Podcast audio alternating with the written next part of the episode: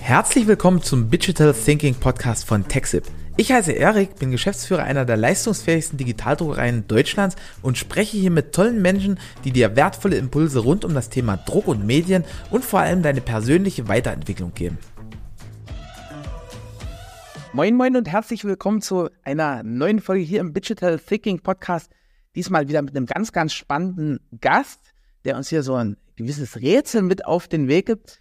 Radsport, Kraftdreikampf, Aldi, Aziza in Tunesien und Little John Bikes. Wie passt denn das zusammen? Mein heutiger Gast ist Doktor der Philosophie, ein ehemaliger Offizier, ein Managementberater und ausgebildeter Business Coach und Trainer und hat mehr als 15 Jahre Erfahrung in den verschiedensten Führungsthemen, ist heute CEO bei Little John Bikes. Das ist ein extrem stark expandierendes Fahrradbusiness mit mittlerweile über 50 Filialen und circa 400 Mitarbeiter, wobei diese Zahlen sich meistens nach oben verändern. Also ich habe mich vorinformiert und damit herzlich willkommen, lieber Dr. Robert Peschke. Wir haben uns auf ein freundliches Du heute geeinigt. Wie geht's dir? Ja, hallo Erik, vielen Dank für diese, für diese außergewöhnlich lange äh, euphorische Begrüßung. Mir geht's, mir geht's ganz gut. Eine kleine, eine kleine Korrektur vielleicht, sind mittlerweile 62 Filialen, aber 50 hört sich auch schon gut an. Wie geht's denn dir, Erik? Äh, mir geht's super und ich staune jetzt, dass das jetzt mittlerweile schon 62 wieder sind. Also die letzte Stand war so irgendwie 54 bei dem Interview, was ich von, von dir gehört, gelesen, geguckt habe. Also ich habe mich auf verschiedenen Kanälen schlau gemacht und aber wie gesagt, das war immer von Interview zu Interview war, war so eine Steigerung drin. Das ist sehr beeindruckend. Vielleicht kann ich ja mal ein bisschen ablenken von meinem Lebenslauf ähm, und, und, und äh, auf die Zahl eingehen. Wir haben in unserer Sphäre ja noch ein paar Geschäfte, die nicht Little John Bikes heißen. Das ist also gar nicht so, so richtig zu erkennen von außen. Wir haben noch zwei Reide-I-Läden, einen in Rating und einen in Bad Mendorf. Die laufen unter dem Roaming Epidemics. Und dann haben wir in unserer Sphäre noch weitere Läden, die ähm, jeweils die, die Namen behalten haben vom ehemaligen Inhaber, aber wir wachsen ja größtenteils über nach. Da gibt es verschiedene Gründe, dass wir gesagt haben, wir lassen das einfach unter der dort bekannten lokalen Marke. Deswegen sind es insgesamt dann 62 Läden. Glückwunsch, Gratulation also für diese Wachstumskurve. Aber wer ist denn, wer ist denn Robert Peschke? Also vielleicht mal so eine ganz, ganz kurze Zusammenfassung. Du wolltest dich jetzt schon um deinen Lebenslauf ein bisschen drücken, aber ich glaube, der ist extrem spannend für die Zuhörer. Nimm uns mal ein Stück weit mit. Ja, wer ist Robert Peschke? Äh, da fängt man ja in meinem Alter dann, ich bin mittlerweile fast 47, nochmal neu zu überlegen an, wer ist das überhaupt? Ja, das ist ein Konglomerat aus aus verschiedenen Erfahrungen, vielleicht fange ich mal an, ich bin irgendwie 77 geboren. Ein wesentlicher Schritt ist, dass ich äh, im Jahr 89 zur Sportschule gegangen bin. Daher kommt das Radfahren. Ich habe ein bisschen geübt, auf der Bahn als Bahnsprinter Rad zu fahren. Das, das ist, wo man so im Kreis fährt, ne? Ja, Dieser genau. Fräge. Da fährt man so im Kreis. Ja, Cottbus gibt es eine Bahn und in Berlin gibt es eine Bahn. Sechs Tage Rennen kennt der ein oder andere. Ähm, ja, als Sprinter fährt man dann irgendwie 200 Meter fliegen zur Qualifikation und dann drei Runden Mann gegen Mann. Das habe ich zu einem mittleren Erfolg gebracht, ähm, der sich aber nicht, nicht so weit durchgesetzt hat, dass ich damit hätte damals mein Geld verdient. Deswegen bin ich dazu studieren, dann nach München. Ähm, war zwischenzeitlich, bin Reserveoffizier, war zwischenzeitlich eben äh, eine Zeit gemacht in der Armee. Ja, und bin dann eigentlich äh, bei der Firma Aldi Süd eingestiegen in ein Trainee-Programm, klassischerweise, wie man das kennt. Zwischendurch habe ich noch kurz promoviert, äh, weil mein Doktorvater an der Philosophischen Fakultät beschäftigt war, bin ich Doktor der Philosophie, habe dort auch Erst- und Zweitgutachten machen lassen. Inhaltlich habe ich allerdings eine volkswirtschaftliche Arbeit geschrieben. Ja, es ging damals um Arbeitsmarkttheorie und um Arbeitsmarktgesetze. Im Rahmen der Harz-Kommission habe ich ein, ein, Gutachten geschrieben zu dem damaligen Arbeitsmarkt. Ja, nach dem Studium dann Trainee-Programm Aldi Süd und dann ging das relativ schnell ähm, dass man gesagt hat, ja, Mischke, irgendwie das funktioniert. Bin nach England gegangen für die Firma Aldi Süd. Habe dann verschiedene Stationen durch und ähm, ja, habe dann irgendwann vor zwölf Jahren mich selbstständig gemacht als Unternehmensberater, weil ich das Angebot bekommen habe, eine Kopie der Firma Aldi in Tunesien mit aufzubauen. Das ist die Firma Asisa. Ah, und, okay. Und ähm, um auch nochmal den Kraft-3-Kampf mit reinzubringen, als Sprinter ist man ja relativ viel im Kraftraum unterwegs. Das ist das, was mir noch ein bisschen geblieben ist. Das heißt, ich gehe unheimlich gerne ins Fitnessstudio, fahre auch noch ein bisschen Fahrrad, mittlerweile ganz viel mit E. Und ähm, das sind so die wesentlichen Stationen. Du, du schmeißt doch gerne so Kettlebells durch die Gegend, habe ich gesehen, ne? Das mache ich, das mache ich auch ganz gern. Ja, das ist ja eine, eine unfassbar neue Erfindung. wenn man aus den, wenn man aus den neuen Bundesländern kommt, dann kennt man die schon 30 Jahre. Ich würde sogar behaupten, dass sie äh, wahrscheinlich aus Russland oder vielleicht aus Bulgarien kommen. Also im Gewichtheben kennt man diese Kettlebell ähm, ja schon 30 oder eher 40 Jahre. Mittlerweile hat sich das ja durch das CrossFit als ganz, ganz neue ja, Disziplin oder als ganz neue ja, Übung, äh, ja, hat sich das irgendwie wieder, wieder, wieder neu herausentwickelt. Äh, das ist eine Sache, die ich schon viele, viele Jahre kenne. Toll. Und äh, das sind ja jetzt alles so Sachen, wenn man so ein bisschen recherchiert, ein bisschen wach ist, bei LinkedIn liest und in die, in die anderen Podcasts und so guckt, dann, dann kriegt man das alles schon so ein Stück weit mit. Äh, was findet man aktuell noch nicht über dich? Was, was wissen nur gute Freunde? Ja, gute Freunde wissen zum Beispiel, wie schwierig es war, in den 90ern auf dem richtigen Weg zu bleiben. Ähm, ich habe damals an der, an der Sportschule, also vorher Kinder- und Jugendsportschule, danach dann sportbetonte Gesamtschule mein Abitur gemacht. Und die, die Zeit zwischen 90 und 96, die war schon bewegend. Das wissen sicherlich gute Freunde. Gute Freunde wissen natürlich auch, dass, dass wie jeder Lebenslauf, also dass es da Höhen und Tiefen gibt und Rückschläge gibt. Und ein wesentlicher Rückschlag in meinem Leben war einfach, dass ich feststellen musste, dass es in den 90ern fünf, sechs, sieben Männersprinter gab, die mir, die mir so weit voraus waren, von Olympiasieger Jens Fiedler über auch eine zweiten Reihe, Will Hook, Ike Corny und so weiter, dass, dass zumindest der, der Olympiakarriere mir nicht offen stand. Äh, das heißt, gute Freunde wissen, dass dieser Weg mit, mit vielen Veränderungen und mit vielen Rückschlägen in dem langfristigen Trend sicherlich stabil ist, aber die kurzfristigen Trends sind viele Schritte. Wie das Leben jetzt so ist. Das, das Spannende, weil das ist ja in, in ganz, ganz vielen Biografien so, da, da, wenn man so denkt, oh krass, äh, das, das ging immer nur bergauf oder immer nur in eine Richtung. Und wenn man, wenn man sich dann näher damit beschäftigt, ist das, glaube ich, fast nötig für eine coole Biografie, dass man, dass man auch mal sozusagen durch gewisse Schwierigkeiten durch musste, ne? Ja, das kann ich nicht, das kann ich nicht richtig beurteilen, weil es lassen einen ja nur ganz, ganz wenige Menschen ähm, tatsächlich in eine Biografie schauen. Selbst enge Freunde versuchen ja mit einer gewissen Transparenz ähm, Rückschritte äh, zu überdecken bin jetzt auch noch nicht in dem Alter und auch wenn ich Doktor der Philosophie bin, dass ich jetzt ganz groß zurückschraube und abrechnen möchte für meiner Biografie. Faktisch ist es so, dass, dass jegliche Form von, von Liebeskummer, jegliche Form von Enttäuschung, jegliche Form von äh, Rückschlag, je, jegliche Form von Unzufriedenheit mit sich selber ich natürlich ganz genauso kenne. Vielleicht sogar noch durch, durch einen gewissen Ehrgeiz, den ich habe, mehr äh, mit mir selber zum Teil hadere, und auch, das muss man sagen, vielleicht in den letzten 20 Jahren Methoden entwickelt habe, damit umzugehen. Und wirken die immer, natürlich wirken die auch nicht immer, nicht immer bei mir. Ich versuche durch zeitiges Aufstehen am Morgen einen langen Tag zu haben. Ich versuche jeden Morgen eine Stunde Sport zu machen. Ich versuche mich weiterzubilden. Ich versuche dran zu bleiben an, an, an, an vielen Themen wie Digitalisierung oder wie New Work auch wenn ich jetzt in einem Alter bin, wo ich sage, das sind Themen, die, die eben in meiner Generation, als ich jung in den Arbeitsmarkt gegangen bin, völlig anders waren. Ähm, ich versuche da dran zu bleiben und habe wie jeder andere dabei Rückschläge, Ängste, ähm, Zweifel und muss mit Methoden kognitiv versuchen, mich dort rauszuholen. Jetzt hast du schon so ein bisschen vorgegriffen. Äh, du bist ja seit 2018 beziehungsweise ich glaube sogar Ende 2017 Geschäftsführer bei Little John Bikes. Und seitdem ist, ist das wirklich so eine, so eine krasse Steigerung, also in Anzahl Filialen, Anzahl Mitarbeiter, Umsatz und, und Erträge. Ähm, ihr seid der am stärksten expandierende Fahrradhändler und ich glaube, die Info ist immer noch aktuell, richtig?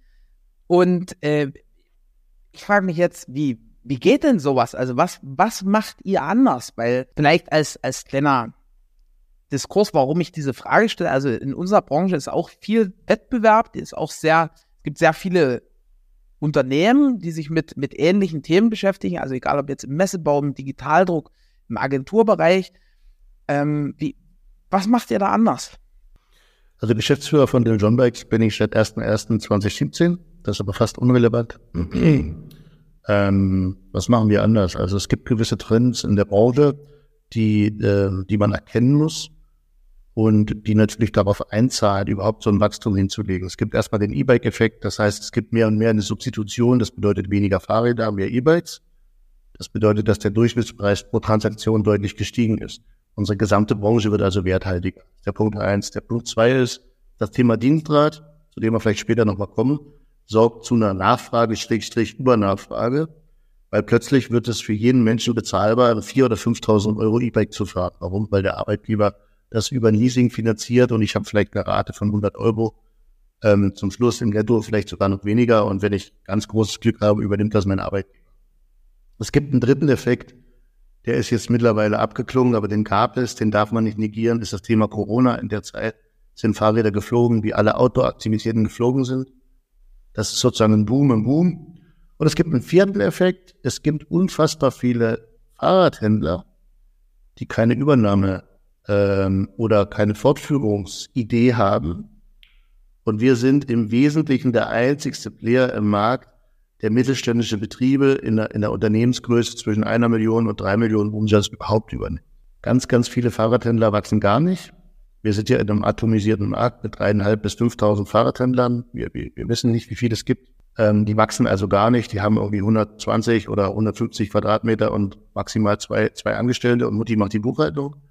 Und da gibt es ein paar wenige Filialsysteme, die wachsen in der Regel nicht durch Übernahmen, sondern die wachsen in der Regel durch. Das bedeutet, wir, wir, wir, wir setzen oder wir sitzen in der Nische mit unserem Wachstumskonzept, wo wir quasi wettbewerbslos arbeiten. Zumindest in Bezug aufs Wachstum. Krass. Aber muss man ja auch erstmal drauf kommen und, und Übernahme ist ja, ist ja jetzt auch eine pauschal so ein einfaches Thema. Ne? Also da, da gibt es ja ganz, ganz viele Herausforderungen, wenn man, wenn man dann verschiedenste Standorte hat, wie man die alle zusammenhält, wie man das teammäßig macht. Ähm, also du beschäftigst dich ja auch in deinen Posts und so als, als Typ, wenn, wenn ich das richtig interpretiere, wir, wir sehen uns heute zum ersten Mal live, aber schwappt immer ganz, ganz viel Kultur, ganz viel Werte, ganz viel auch so so Teamklima mit in den Posts. Wie, wie wichtig ist denn das bei euch und was, was macht ihr in der Hinsicht, dass ihr über diese ganzen Standorte verteilt ein Team seid? Ja, das ist die Hauptherausforderung und die gelingt uns natürlich nicht in dem Maße, dass wir sagen können, das ist alles Gold. Wir sind erstmal in der Lage, Mitarbeiter zu finden deutschlandweit. Das ist eine, eine Einzigartigkeit, die wir aufgebaut haben. Wie haben wir das aufgebaut? Ja durch meine internationale Erfahrung, die ich habe, ähm, zu wissen, es geht nur über Direktansprache. Das bedeutet, alle meine, meine Führungskräfte sind permanent in der Akquise. Das ist völlig Wurst, ob ich in Uist zum Beispiel, der Ort wird dir vielleicht noch gerade so was sagen, der ist irgendwie nördlich von, nördlich von Bautzen, ob ich dort im Eiscafé bin und sehe, es gibt hier eine Person, eine Dame oder ein Mann, der einfach doppelt so schnell abräumt wie alle andere, den würde ich direkt ansprechen. Das gefällt natürlich dem, dem Eisladenbesitzer nicht, aber das ist meine Art der Akquise. Oder Kollegen, die mit offenen Augen einfach ähm, ja, durch die Städte ziehen und schauen, wo sind Menschen, die zu unserer Kultur passen, wo sind Mitarbeiterinnen und Mitarbeiter, die gerne arbeiten, die Lust haben. Ein Kollege hat letzte Woche zu mir gesagt, die Bock haben, was mit aufzubauen und die sagen, okay, der Einzelhandel, der hat negative Seiten, sechs Tage Woche, lange Öffnungszeiten und so weiter.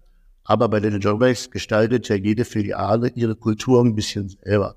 Das bedeutet, wenn das Team passt, wenn die zusammenhalten, ja, wie wenn man die Filiale in Rostock, fast Wurst, was der Peschke in Dresden sagt, der Filialleiter entscheidet über den Plan. Und wenn die sechs, sieben Leute, die dort arbeiten, zusammenhalten, dann ist sowohl ein Arzttermin, als auch ich muss mal nach Hause, als auch ich brauche drei Tage frei, weil ich habe zu Hause Stress.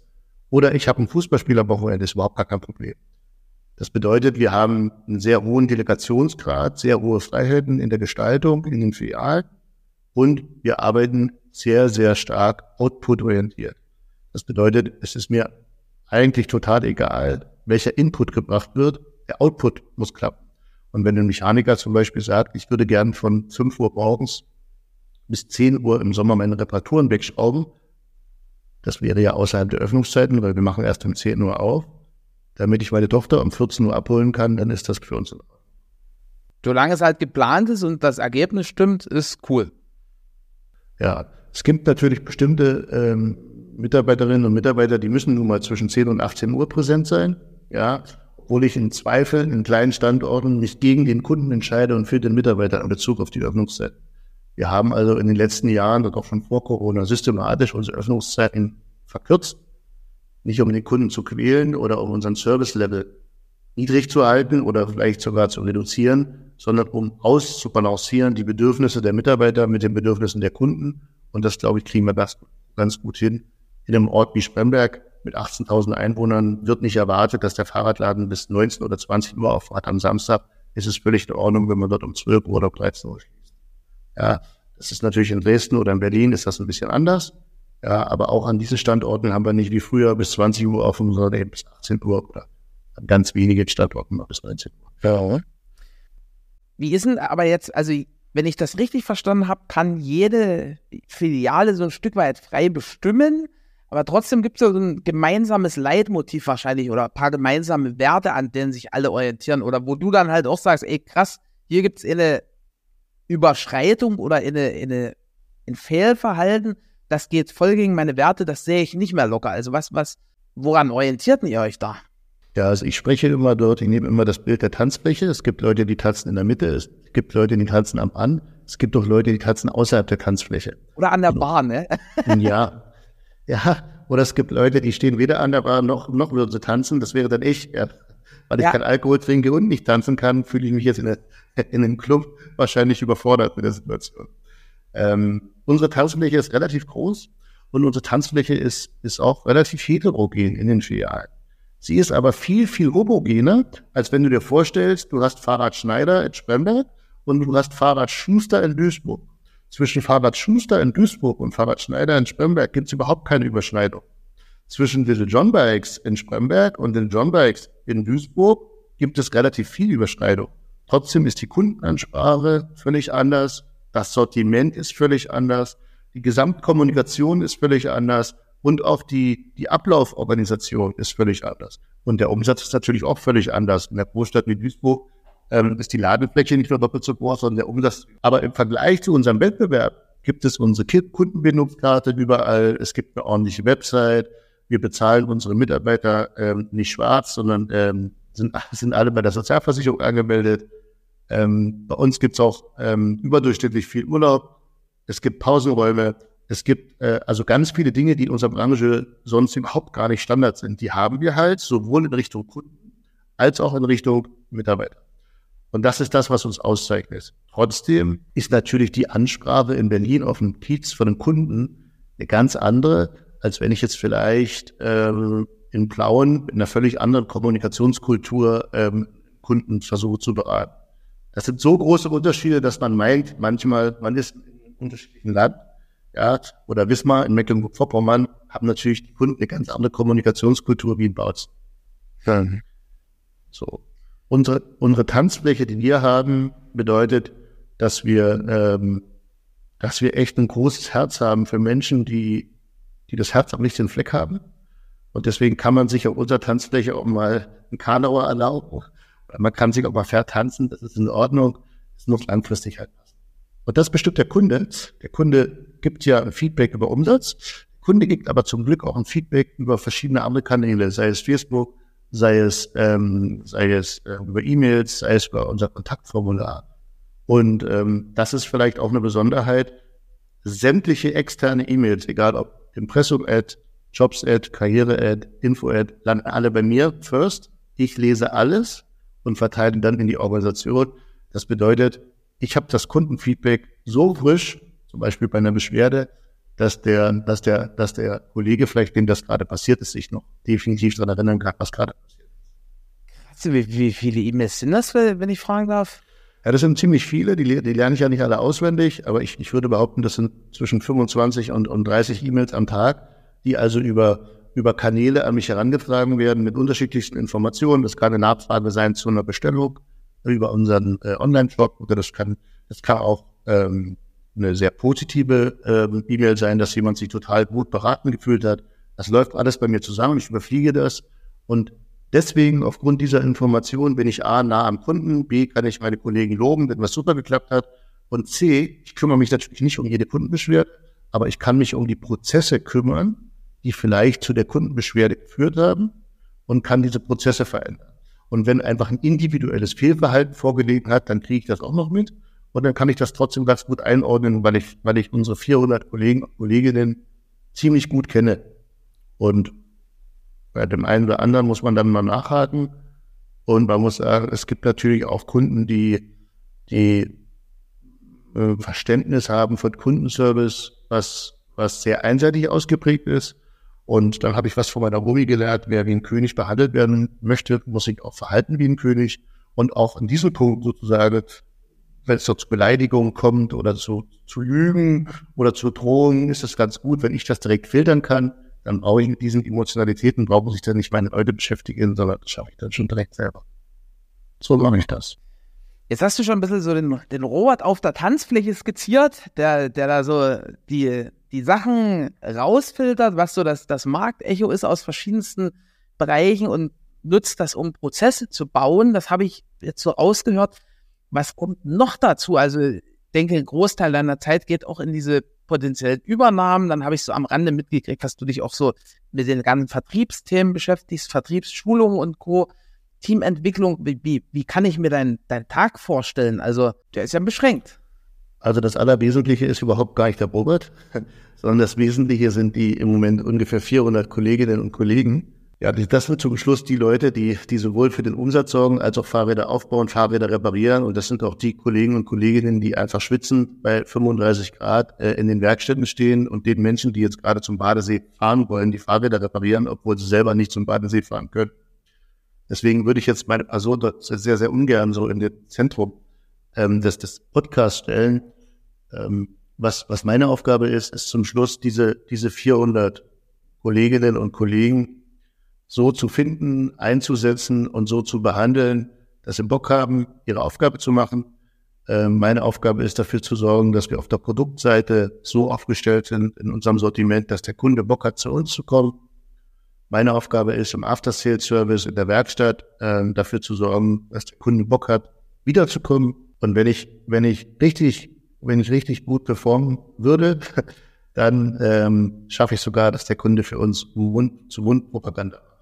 Wir haben ja eine Einzigartigkeit, die von außen schwer zu sehen ist. Wir haben mit unseren über 60 Werkstätten das größte Servicenetzwerk in Ostdeutschland, Schrägstrich Deutschland. Es gibt kein größeres Fiat-System. Das bedeutet, sehr, sehr viele Kunden kaufen sich irgendwo ein Fahrrad, entweder online oder auf einer Großfläche. Das wäre dann ein Laden, der irgendwo wie ein Taucher ähm, 6000 Quadratmeter hat und stellen dann fest, ich habe ja gar keinen Servicepartner. So. Und das ist unsere große Stärke. Wir sind mit unseren etwas kleineren Flächen immer noch relevant. Wir haben also genügend Auswahl, sind nah am Kunden. Und das gilt es eben zu organisieren, dass du eine profitable Unternehmung kleinen Flächen organisierst, die eben personalintensiv ist mit einem hohen Servicegrad. Das ist meine Aufgabe, das so zu organisieren. Und in der Umsetzung und in der, in der Abwicklung, ähm, da habe ich einfach ein unfassbar geiles Team ähm, von 400 Kolleginnen und Kollegen, die, die inhaltlich und am Kunden viel stärker sind als ich. Wie, wie ist das so? Also, sag mal, da steht ein tolles Team, ihr habt ein tolles Produktportfolio und ihr habt auch so eine, so eine gewisse Kundenbindung durch eure äh, Velo-Cards, heißt das bei euch, glaube ich, ne? Ähm, ist das denn so, dass bei Rad, also ich bin jetzt nicht ganz so radbegeistert wie wahrscheinlich du und, und deine Kollegen, aber für mich ist das so ein, so ein Ding, da hat man immer als Kind, dann vielleicht noch, wenn man dem entwachsen ist und dann hält das ja auch ewig. Oder, oder gibt es da wirklich Leute, die dann irgendwie alle drei, vier Jahre ein Rad kaufen? Ja, also so eine durchschnittliche Nutzungszeit von einem Fahrrad, die stimmt, kann ich wissenschaftlich nicht beweisen, aber man ging immer so von acht Jahren aus. Ja, dass man sagt, okay, alle acht Jahre kaufe ich mir als Mensch ein neues Fahrrad. Wenn du natürlich Kleinkind bist, dann kann das alle zwei Jahre der Fall sein, weil, weil du halt wächst. Und danach werden die Phasen etwas länger. Durch das E-Bike hat sich das stark verändert, ähm, weil das E-Bike einfach ne, kürzer, viel kürzer, weil das E-Bike einfach ein geiles Produkt ist. Dann gibt's das Leasing, wo sowieso alle drei Jahre man über die Leasingrate sich ein neues äh, äh, holen kann. Also das hat sich ver verändert. Und im Gegensatz zu dir gibt es ja also Menschen wie ich, und ich würde mich nicht mal als Fahrradenthusiast bezeichnen, aber ich glaube, ich besitze vier Fahrräder. Ich besitze ein Mountainbike, ich besitze ein S-Pedelec, mit dem kann man ziemlich schnell fahren. Ich besitze ein City-Rad und ich besitze ein City-E-Rad, ein Cowboy. Ja, ich habe vier Räder. Und alle von diesen haben eine unterschiedliche Nutzung, ja. Wenn ich jetzt mal sechs Kilometer ins Fitnessstudio fahre, da fahre ich jetzt natürlich nicht mit einem IMTB für 8000 Euro. Ja, äh, also A, will ich mich, mich da ein bisschen warm machen, wenn ich ins Fitnessstudio fahre. Und ich weiß ich gar nicht, ob das da unangeschlossen draußen, ob ich, ob ich es wiederfinde. Ähm, also es gibt sozusagen völlig unterschiedliche Nutzer. Es gibt Menschen, die pendeln in die Arbeit jeden Tag. Es gibt Menschen, die fahren damit zum Einkaufen. Ähm, offensichtlich kommst du aus einer Gegend, wo man noch viel Auto fährt. Aktuell schon noch, ja. So. Und, das müssen wir ähm, ändern, oder? Ja, also wie gesagt, ich bin jetzt nicht der, der totale Fahrradenthusiast. Und ähm, ja, auf alle Fälle bin ich auch nicht fundamentalistisch. Also ich, ich finde das total in Ordnung, wenn Menschen in ihrer Mobilität den Mix wählen, den sie selber, den sie selber für sich auswählen wollen. Ich wäre halt dafür, tatsächlich die Benzinpreise und Dieselpreise etwas anzuheben. Und ja, ich, ich, Erik, ich kenne die Region, wo du herkommst. Ich komme aus einer ähnlichen Region, ähm, aus der Lausitz. Dort ist es natürlich schwierig, ähm, weil der öffentliche, ja, öffentliche Verkehrsmittel sind quasi abgeschafft worden in den letzten ja, 25 Jahren, 30 Jahren. Ähm, von daher muss man dort differenzieren. Aber das Thema, also sinnlos in der Gegend rumkutschen, das verhindere ich zumindest für mich selber und wähle dann, wenn das irgendwie geht. Jetzt, jetzt habe ich einen ganz lustigen Themenwechsel. Ähm, es, es, gibt auch Posts bei dir bei LinkedIn so von, von Clausewitz. Das ist ja so ein, so ein Militärstratege. Du hast ja auch gesagt, du, du warst mal Offizier, hast dort einige Sachen, die dir abguckst. Was, was sind denn so da Strategien oder Impulse, Denkweise, wo du sagst, hey, das, das, das begleitet mich sehr oft in meinem tagtäglichen Tun? Ja, das, das Thema kann man eigentlich von zwei Seiten aufzäulen. Ich, ich komme mal von der Seite eins. Ich habe mich hier gerade eben mit einem Kollegen unterhalten, der äh, ehemaliger Panzerkommandant ist und Hauptmann der Reserve. Das Management oder die Management-Theorie, die BWL, bildet sich ja ein, wahnsinnig tolle Erfindungen in den letzten Jahrzehnten auf den Markt geworfen zu haben. Ich nehme mal das Schlagwort agil. Ja, Agilität. Wenn man in die, in die, in die Militärstrategie und Militärtaktik reinschaut, dann gab es diesen Begriff vor 120 Jahren nicht oder vor 100, mittlerweile sind es 50 Jahren nicht. Aber ähm, Begriffe wie Auftragstaktik, Begriffe wie kleine Gruppen bilden, die selbstständig entscheiden, die gab es eben schon äh, unter, unter Clausewitz und der ist schon deutlich älter als die ersten agilen Situationen. Das bedeutet, es gibt ähm, auch eine Balance Scorecard zum Beispiel, findet ihre Wurzeln ähm, im Militär. Es gibt also sozusagen Dinge, die man einfach vor, vor, vor 30 Jahren an der Offizierschule gelernt hat oder, oder 25 Jahre, die heutzutage, ich habe heute Vormittag gesagt, das ist ähm, alter Wein in neuen Schläuchen, die heutzutage propagandiert werden. Das ist die Ebene eins, wo ich ab und zu mal dazu Stellung nehme und sage, Mensch, hört sich alles super an, ist eigentlich schon bekannt. Es gibt aber die Ebene zwei und eine Ebene zwei, da will ich jetzt vorsichtig sein, weil meine strategisch-taktische Ausbildung ähm, äh, sehr, sehr lange her ist und auch nicht, und auch nicht äh, so stark war, dass ich jetzt in der Lage bin, ganz große Feldherrengeschichten zu erzählen. Aber wir übertragen das noch auf mein Geschäft. Ähm, wenn man jetzt im Rahmen eines infanteristischen Angriffes einen Raum genommen hätte, das bedeutet besetzt hat, ja, einer kriegerischen Handlung, dann würde man den sichern. Wie würde man den sichern? Zum Beispiel mit Panzersperr oder vielleicht mit Wien. Ähm, es gibt in den USA, in West Point, ganz, ganz viele Seminare, die übertragen Militärstrategie, Militärtaktik auf Management. Wie kann man also jetzt Panzerminen übertragen? Ähm, und mittlerweile ist das sowieso ein politisch schwieriges Thema. Man kann das ganz einfach übertragen. Ich gehe in eine Stadt mit den John Bikes und besetze dort einen Markt. Und damit dieser Markt nicht von anderen Marktteilnehmern geteilt werden muss, setze ich neben den Bikes 1000 Quadratmeter Laden noch einen Spezialladen und das wäre dann ein E-Bike-Laden. Das bedeutet, in einer Stadt mit 45.000 Einwohnern habe ich zwei Brands. Ich spreche zwei unterschiedliche Zielgruppen an. Einmal den John Bikes, das sind eher sozusagen Mittel, Mittelpreiskunden bis, bis ähm, Premium. Und daneben setze ich ein Spezialistengeschäft unter einer anderen Brand, Epidelics, unsere Zweitmarke, und sage, hier habe ich Premium bis Luxus. Ähm, beide Läden würden sich gar nicht stören nebeneinander, würden aber eine Stadt so besetzen, dass keine Luft ist für einen Dritten. Das ist die, die ganz klassische Übertragung ähm, Militärstrategie, Unternehmensstrategie.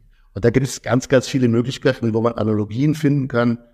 Ich würde auch unter den derzeitigen Umständen jetzt noch nicht tiefer eingehen, weil es einfach politisch ein schwieriges Thema ist.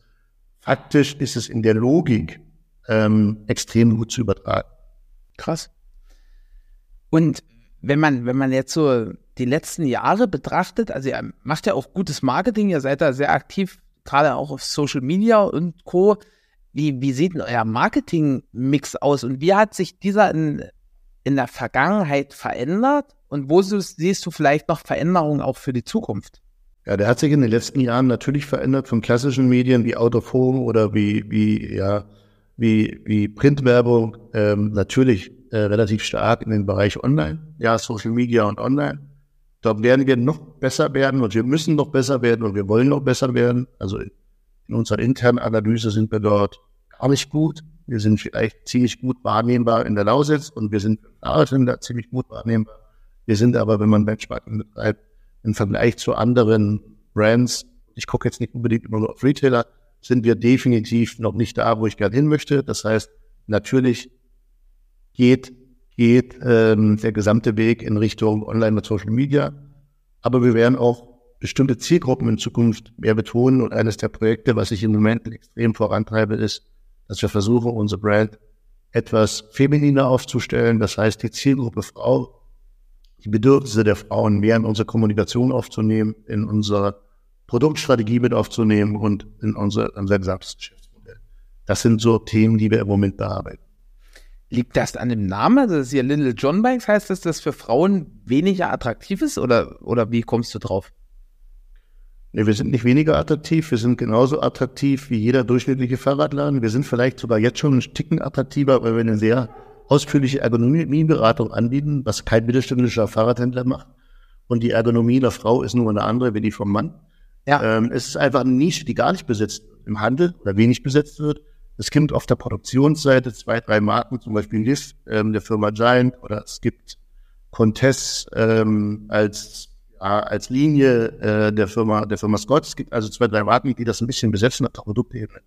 Aber es gibt im Handel ähm, niemand, der verstanden hat, dass ähm, die Bedürfnisse der Frau, die Ergonomie der Frau, die Art und Weise der Beratung, die Art und äh, Weise der Entscheidungsfindung völlig anders stattfindet als bei einem Mann. Frauen wollen zum Teil auch gern von Frauen beraten werden. Und das sind einfach Themen, die sind, die sind jetzt nicht von heute auf morgen umsetzbar, aber das sind Schwerpunkte, ähm, die ich mir für meine Arbeit in den nächsten Jahren gesetzt habe. Wie ist denn das eigentlich mit der Saisonalität bei euch im Geschäft? Also ich könnte mir vorstellen, so im, im, im Sommer fällt dann den Leuten ein, oder auch schon im Frühling, hey, jetzt, jetzt scheint wieder ein bisschen die Sonne, lass mal so ein Rad holen oder mein Rad ist kaputt. Äh, wie, wie geht ihr damit um? Also ich habe so mitbekommen, ihr habt so ein Konzept, dass, dass ihr zum Beispiel die Wartung gezielt auf den Winter legt. Ja, ähm, es ist ziemlich einfach, eine Saisonkurve zu erklären. Das ist wie ein Eisladen. Es braucht zwei Dinge, ein bisschen Temperatur und Sonne. Zu viel Temperatur ist auch schon wieder schlecht. Also ähm, glücklicherweise gibt es ja manchmal schon Ende Februar oder Anfang März ein paar Tage, wo dann irgendwie die 18 Grad erreicht werden und Sonne, dann geht unsere Saison los. Ja, es braucht so zwei, drei, vier Tage, wo der Mensch umschaltet, aha, okay, Winter ist beendet, jetzt kommt Frühling, jetzt kommt Grillen, jetzt kommt Garten, ja, und jetzt kommt auch Eisessen. Und unsere absolute Knaller-Hauptsaison ist normalerweise Ende Juni schon vorbei. Mitte, Ende Juni flacht das ein bisschen ab, weil die Leute dann umstellen, okay, die, die Schule läuft bald aus, wir beschäftigen uns mit den Sommerferien. Manchmal sind die Temperaturen dann auch über 30 Grad oder über 35 Grad, wo Fahrradfahren dann schon wieder anstrengend ist. Also wir haben in der Regel eine richtig knackige Saison, März, April, Mai, Juni. Und das verschiebt sich immer ein bisschen. Manchmal ist der März ein bisschen verregnet oder der April. Aber dort machen wir signifikant unsere Umsätze. Und das ist zum Schluss wie ein Eisladen. Ja, und wenn es nochmal richtig schön ist im September, dann kann man auch im September noch gutes Geschäft machen. Aber im September geht in der Regel nicht mehr so viel Melone oder Eis essen, das vielleicht im März und im April zum Mai. Das ist unsere Saison. Und um unsere Mechaniker auszulasten, um und oh, vor allen Dingen auch für unsere Kunden den Service ähm, so anbieten zu können in der Hochsaison, wie wir das wollen, haben wir unsere Loyalty Card entwickelt und ziehen unsere Stammkunden mit der kostenlosen Inspektion in die Nebensaison, also November, Dezember, Januar, Februar.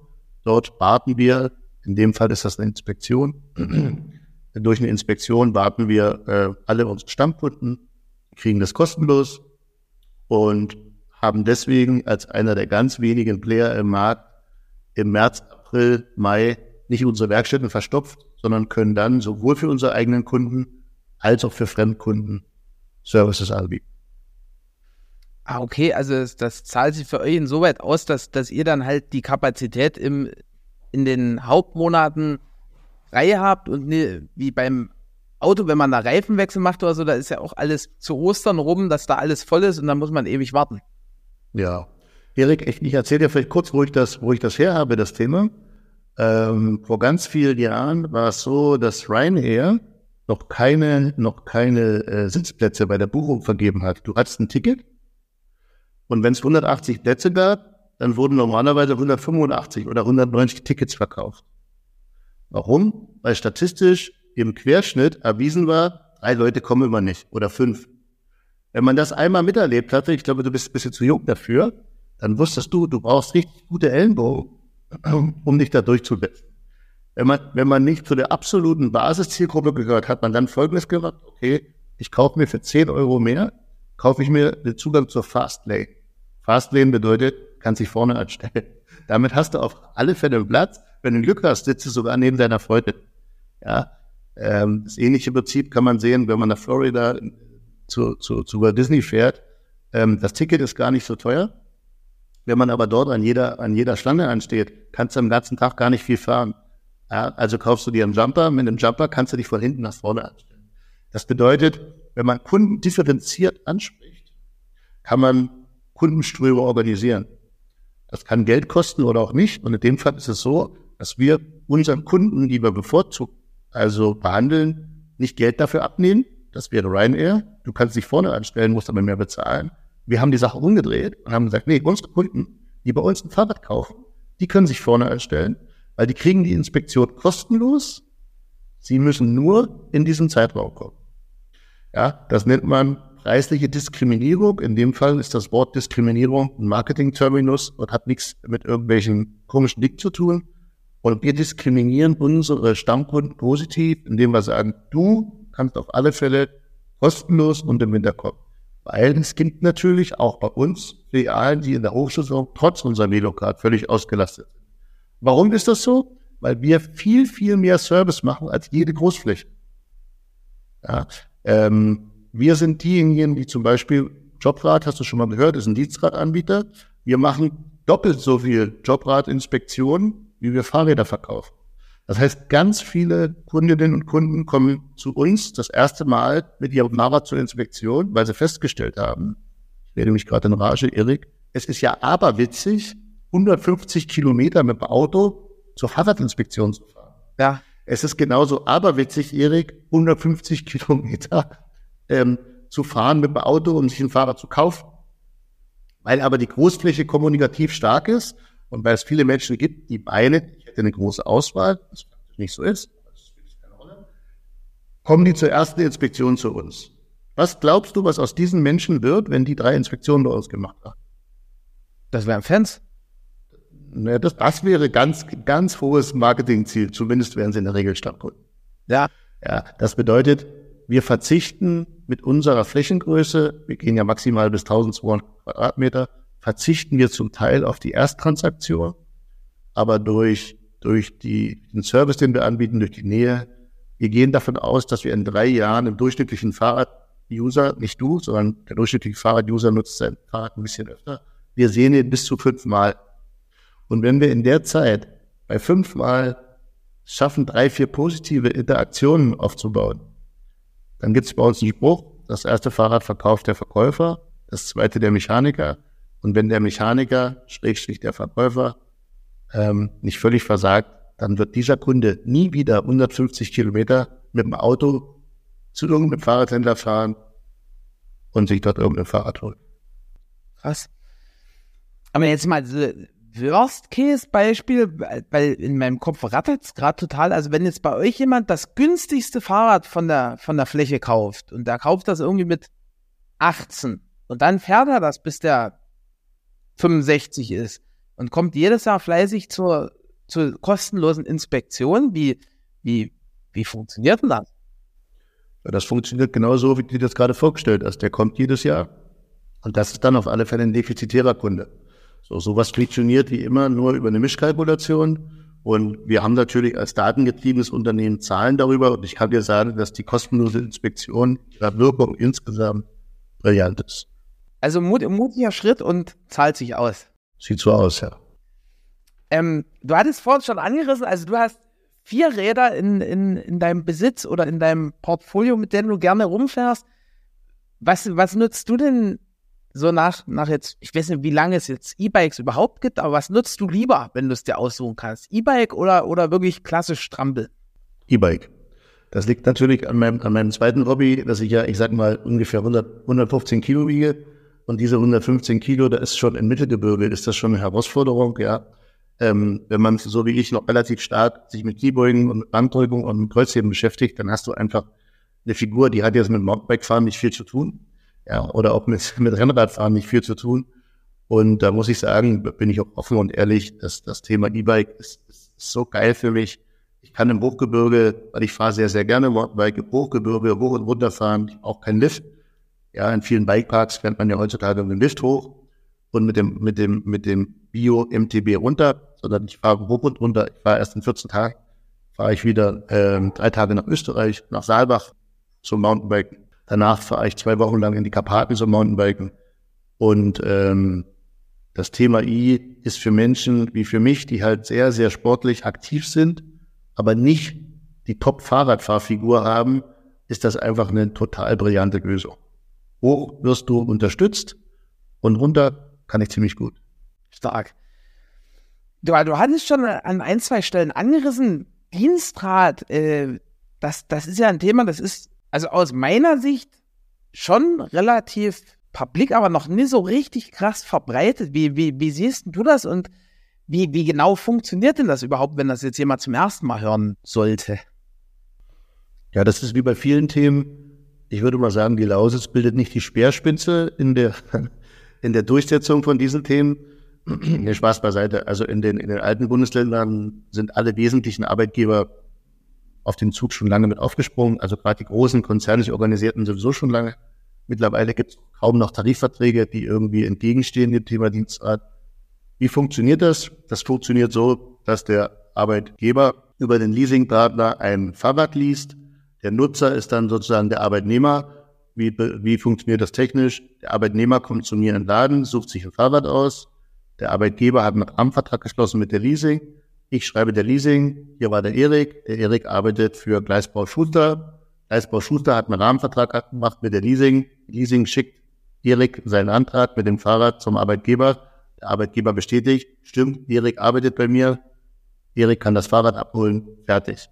Und die Leasing bucht die Fahrradrate beim Arbeitgeber ab. Ist also jetzt ein sehr einfacher Prozess, wenn man den mit dem Bild beschreibt. Ich kann mir persönlich nicht mehr als drei Variablen merken. Deswegen kann ich mir vorstellen, dass es jetzt für die Hörer schwierig ist, den Prozess sich sozusagen verbal ähm, ähm, ja, zu visualisieren. Ähm, der Arbeitgeber entscheidet zum Schluss, bezahlt Erik die Leasingrate oder nicht. Stellst dir einfach ganz genauso vor, wie die 1%-Regelung mit dem Auto, also Firmenleasing, außer beim Fahrrad ist es nur schon 0,25 Prozent, die der Nutzer, Arbeitnehmer versteuern muss. Und wenn der Arbeitgeber die gesamte Rate übernimmt, dann gibt es gar kein Geld. Lange Rede, kurzer Sinn. In den, ich sag mal, alten Bundesländern ist das eine Art Hygienefaktor. Also es ist, es ist Standard, dass das Arbeitgeber haben. Wir haben jetzt hier glücklicherweise noch einen Weg zu beackern. Das machen wir als Little John Works, indem wir aktiv ein eigenes Produkt entwickelt haben, indem wir jegliche Form von Ratenauswahl ähm, übernehmen. Wir haben also ein auf KMU spezialisiertes Produkt entwickelt, was wir selber verkaufen. Und ähm, ja, das Thema Fachkräftemangel ist ja in den, in, den, in den neuen Ländern zum Teil noch größer als in den alten Ländern mittlerweile. Und das Thema Dienstgrad sorgt nicht dafür, dass man jetzt wahnsinnig viele neue Fachkräfte bekommt, aber es sorgt dafür, dass man zumindest in der, in der Bindung der Mitarbeiter einen Trumpf hat und vielleicht auch in der Attrahierung ein weiteres Add-on oder heutzutage würde man sagen Benefit, wo man den Mitarbeiter sagen kann, übrigens, falls sich das Thema Fahrradfahren interessiert, ich habe auch kein Problem, für 80 oder für 100 Euro ein E-Bike gerade für dich zu übernehmen.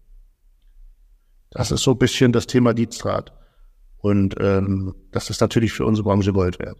Was, was ist da das Besondere an dem Modell, was ihr entwickelt habt? Weil, ähm, also ich kenne das von, von Firmenwegen, die man, die man liest und wenn dann jetzt mal irgendwie, gibt ja trotzdem gewisse Fluktuationen immer und dann hat man so eine Kiste auf dem Hof stehen wie da hattest du gesagt, ihr, ihr übernehmt dann die, die Raten oder habe ich das richtig verstanden? Ja, also grundsätzlich ist es ja so, ähm, dass wir als Fahrradhändler mit unter 60 Läden erstmal um die Ecke immer erreichbar sind. Das ist der Punkt eins. Ich habe also Regionalleiter, ich habe meine eigene Telefonnummer. Das heißt, jeder Arbeitgeber, der mit mir sozusagen das gemeinsam macht, hat zum Schluss die ganz normale Geschäftsbeziehung zur Leasing. Ja, ich bin in dem Fall jetzt eher nur Vermittler. Aber er kriegt dazu von mir als Garantie ähm, eine hundertprozentige Versicherung gegen Ratenausfall. Das bedeutet, ein Ratenausfall wäre zum Beispiel der, der Mitarbeiter verlässt das Unternehmen. Ich habe jetzt das Fahrrad auf dem Hals, wie du es gerade beschrieben hast, und der Mitarbeiter ist weg. Das Rad würde zu mir zurückkommen und der Arbeitgeber wird von der Leasingrate freigestellt. Ja, dazu ein weiterer Versicherungsfall, der, der, der über mich versichert ist. Das Fahrrad ist nach der dreijährigen Nutzung nicht mehr in dem Zustand, wie die Leasing sich das vorstellen. Das hast du schon mal gehört. Dann muss man abgeben des Autos plötzlich 4000 Euro Versicherung bezahlen, weil das ein Lackkatzer und so weiter. Ja, es geht ja immer um Restwerte. Also ein Leasing-Auto muss einen gewissen Restwert haben, wenn es ausgesteuert wird. Ansonsten muss man es wiederherstellen zu dem Restwert. Das gleiche ist beim Fahrrad auch. Das ist bei mir auch mit versichert. Und es gibt sozusagen bei uns neun Punkte, ein neun Punkte Produkt ähm, inklusive einem Kickstart-Bonus für den Arbeitgeber. Und was wir dazugeben zu dem Fahrrad ist für jeden Arbeitnehmer ein 300 Euro Bonus zum Thema Fahrsicherheit. Das heißt, wenn jemand kommt und das Dienstrad mit mir liest, kriegt er für 300 Euro einen Gutschein und kann sich dafür Helm aussuchen und eine Bahnweste und ein paar Handschuhe. Das ist das Produkt, was wir entwickelt haben. Und äh, ja, ich will das jetzt hier nicht zu werblich machen, aber zumindest ist es ein geiles Produkt. Das kann ich sagen. Weil Mittelständler haben zwei Probleme. Erste Problem ist, ich habe niemanden, der mir das administriert. Ja, die Personalabteilung von einem Unternehmen mit 300 Mitarbeitern, die ist ja nicht groß, so wie meine eigene. Ich habe hier zwei Leute sitzen. Das heißt, auch ein Produkt und ein Partner, wo ich wenig Prozesskosten habe. So, das sind wir. Und das zweite Thema ist, ich mache alles mit, aber ich brauche keine Risiken. Und die beiden Dinge haben wir abgesichert. Und wenn du mit Will John Becks gemeinsam in das Thema einsteigst, beraten wir natürlich den Arbeitgeber auch, weil jede Leasing, also wir sind insgesamt bei 38 Leasingunternehmen sind wir registriert. Jede Leasing hat natürlich eigene Versicherungspakete und Eigenheiten, auch in der prozessualen Abwicklung gibt es da Unterschiede. Wir beraten also erstmal den richtigen Partner, wie viele Betriebsstätten im In- und Ausland und so weiter. Und wenn man den richtigen Partner gefunden hat, dann führen wir sozusagen durch den Prozess und sind als Ansprechpartner da. Und man hat den Kundenkontakt zu den John Bikes, ja, ein Bautzner Unternehmen, spricht halt mit Dresdner Unternehmen, die noch in Bautzen eine Filiale haben. Und ähm, hatte eben jetzt nicht irgendwie in Hamburg einen Leasingpartner, der irgendwie anonym ein Finanzprodukt wir verkaufen kein Finanzprodukt, sondern wir verkaufen eigentlich eine Kooperation. Wir machen auch ein Demo-D, das bedeutet, wir fahren dorthin in die Unternehmung, stellen die Fahrräder vor und so weiter. Was wir wollen, ist eine langfristige Bindung und das passt eben auch in unser Servicekonzept, weil ein Fahrrad, Schrägstrich ein E-Bike, ist heutzutage nicht mehr ein Transaktionskauf, so wie wir das vielleicht gerade vorhin eingangs von dir beschrieben bekommen haben, ich kaufe mir ein Fahrrad und bin da zwölf Jahre weg, sondern heutzutage gehören drei Dinge zu dem E-Bike. Das ist eine Mechanik, ja, das ist eine, das ist eine Hydraulik und das ist eine Elektrik. Und durch diese drei Dinge ist es ein komplexes Produkt, ein wartungsintensives Produkt und deswegen braucht man da langfristig. Ähm, wie, wie weit, wir, wir springen halt immer mal so ein bisschen hin und her, dass das spannend bleibt. Wie weit bist du denn noch der Philosophie angetan? Also wir hatten ja an, eingangs gesagt, äh, Doktor der Philosophie, aber eigentlich wirtschaftlicher Background. Äh, ist das heute noch Part in deinem Leben? Und wenn ja, welche Philosophen begleiten dich denn da so auf deinem Weg? Ja, also das wäre das wäre eine, eine, deutliche eine deutliche Überzeichnung meiner Persönlichkeit, wenn ich jetzt wenn ich jetzt versuchen würde darzustellen in diesem Bereich ähm, eine, eine aktuelle Kompetenz aufzuwei aufzuweisen. Ähm, sicherlich, äh, ich sag mal zu meiner Studienzeit waren das Themen, die mich sehr stark begleitet haben. Mittlerweile würde ich wahrscheinlich sagen, dass ähm, ja, das Zitat von Arnold Schwarzenegger mich, mich philosophisch wahrscheinlich weiterbringen, als wenn ich mich mit, Arnold, mit Immanuel Kant beschäftige, den ich damals schon kaum verstanden habe. Ähm, ich würde sagen, dass ich einen, einen starken Hang habe zu den, zu den ja, Sozial- und Literaturwissenschaften. Ich habe einen Hang dafür, ähm, aber ich habe ganz wenig Kompetenz. Krass, ich, ich hätte dich so voll in die Richtung so Stoiker und so sortiert. Seneca und die ganzen. Ja, also den habe ich damals schon nicht verstanden, deswegen habe ich den, glaube ich, 2001 das letzte Mal versucht zu lesen. Also, ähm, ja, also ich, ich lese vielleicht mal was über chinesische, äh, ja, militärhistorische Dinge oder so, die auch sehr stark, ja, zum Beispiel, die sehr stark in so eine Richtung gehen, das kann man schon sagen, aber das ist so an der Oberfläche, dass das definitiv kein, kein prägendes Merkmal ist von meiner, von meiner Person. Vielleicht kann ich hier und da das ein oder andere Zitat mal rausziehen, ähm, was, was irgendwie zum Nachdenken an, anregt, aber in der Tiefe ist da keine Kompetenz. Und was sind so Sachen, die dich prägen? Weil, also, wenn man dir so zuhört, das, das kommt ja alles nur vom Studium. Also, du hast ja wahrscheinlich auf dem Weg dich, dich auch so viel neben dem Job, neben der Arbeit, neben der Unternehmung noch weitergebildet. Was, was sind so vielleicht so drei Bücher, die dich krass geprägt haben? Ja, das kann ich gar nicht, das kann ich ganz, also die Titel kann ich gar nicht ganz genau benennen. Also ich fange mal an mit Hirsch Heinrich. Das war mein, mein Lieblingskinderbuch. Ähm, das werden nur noch Leute kennen, die deutlich über 40 sind. Ähm, das war ein Hirsch, der, der entlaufen ist zur Weihnachtszeit und äh, das Kind war ganz traurig, dass Hirsch Heinrich weg war. Damit würde ich mal, würde ich mal anfangen. Inwiefern ähm, hat dich das geprägt? Also ja, ich versuche, um diese Buchdebatte ein bisschen, äh, bisschen ringsrum zu kommen, weil ich nicht, so. weil ich jetzt nicht, weil ich jetzt nicht ähm, ganz klar sagen kann, so der Titel hier, der war jetzt ganz besonders. Übrigens habe ich auch in meinem gesamten Leben noch nie ein Buch gelesen. Ach krass. Ja, ich habe wahrscheinlich um die 100 Managementbücher zu Hause. Ja, aber ich würde nie ein Buch von A bis Z lesen. Ich habe Glück gehabt, am Anfang meines Studiums mal ein freiwilliges Seminar zu machen zum Thema Fast Reading. Das bedeutet, du liest sowieso nur jedes vierte Wort und irgendwann liest du dann jedes zwanzigste Wort. Das ist die Art und Weise, wie ich lese. Und deswegen habe ich auch ein Buch mit 300 Seiten vielleicht insgesamt drei oder vier Stunden in der Hand. Ja, so. Das ist die Art und Weise, wie ich, ich mich fortbilde. Ähm, ich versuche immer noch um das Thema Buch ähm, mich rumzureden. Ja, Jim Collins hat mich ganz stark beeinflusst. Ähm, ähm, ein Autor aus den USA, der sich sehr stark mit Personal, Personalentwicklung beschäftigt hat und der hat einen Satz geprägt, den habe ich mir zufälligerweise gemerkt. Erst wen, dann was. Das heißt, stelle Leute ein, die das Herz am richtigen Fleck haben, die was können und die Bock haben. Das Thema Bock spielt bei mir eine Rolle. Und danach entscheidest du ganz konkret, was die machen. Ja, das ist sicherlich ein Buch, was mich, was mich, ähm, muss ich schon sagen, in den letzten zwölf Jahren ziemlich stark, ziemlich stark beeinflusst hat. Ja, und dann würde ich sagen, wertorientierte Unternehmung von Kronenberg. Das ist ein Buch, was niemand kennt. Das ist auch ein sehr schnödes Buch über Controlling und wertorientierte Unternehmensführung. Das sind so Dinge, äh, die ich jetzt alle nicht auswendig kann, aber das sind Dinge, die mich, die mich begleitet haben. Und wie gesagt, da stehen also wahrscheinlich mehr als 100 von diesem, von diesem Schmarrn, würde man normalerweise sagen, steht bei mir irgendwie zu Hause rum, die ich alle nicht auswendig gelernt habe. Aber das ist gar nicht das Wesentliche. Um deine Frage zu beantworten, das Wesentliche ist, du brauchst gute Vorgesetzte und du brauchst gute Kollegen. Und ganz, ganz viel lernst du von guten Kollegen. Gute Leute arbeiten gerne mit guten Leuten. Und wenn du schaffst, als Berater in Organisation zu kommen, wo Leute sind, die viel besser sind, als du das selbst bist, dann nimmst du in einem Beratungsprojekt viel mehr mit, als du gibst. Das versteht man nur, wenn man selber als Berater gearbeitet. Das ist ein wesentlicher Punkt und, und der erste Punkt, den ich nannte. Ich hatte das Glück, richtig tolle Vorgesetzte zu haben, die entweder was konnten oder ganz wenig konnten. Und beide waren in Bezug auf Learning unfassbar toll. Für den einen Fall Best Practice und für den anderen Fall, wie du es auf keinen Fall nachmachen willst.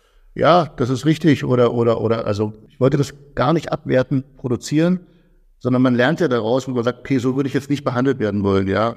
Ähm, und ähm, ja, und ich war natürlich auch im Zugzwang, ähm, mich ständig weiterzuentwickeln weil du kannst dir vorstellen, wenn du aus Grauschwitz bei Bad Muskau kommst, ähm, danach auf die, auf die Kinder- und Jugendsportschule nach Cottbus gehst, dann kommt irgendwie die Wende und dann stehst du irgendwie Mitte der 90er da mit deinem, mit deinem Abitur.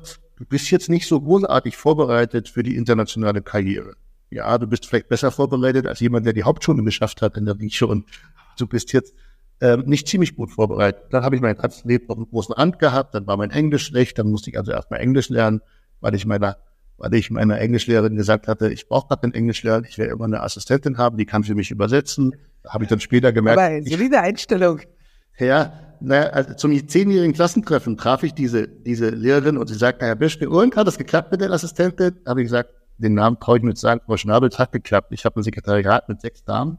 Die sprechen auch alle Englisch, aber mittlerweile spreche ich selber Englisch, weil ich es mir ganz hart mit viel Geld erarbeitet habe, und zwar nach der Schule bin ja dann irgendwann mal nach USA gegangen ähm, und bis dahin musste ich das irgendwie lernen.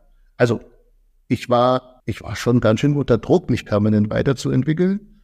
weil viele Dinge, die man vielleicht ähm, in einem anderen Habitat oder zu einem anderen Zeitpunkt ähm, sozialisiert bekommt, die bekam ich ja in den ersten 13, 14 Jahren meines Lebens nicht sozialisiert.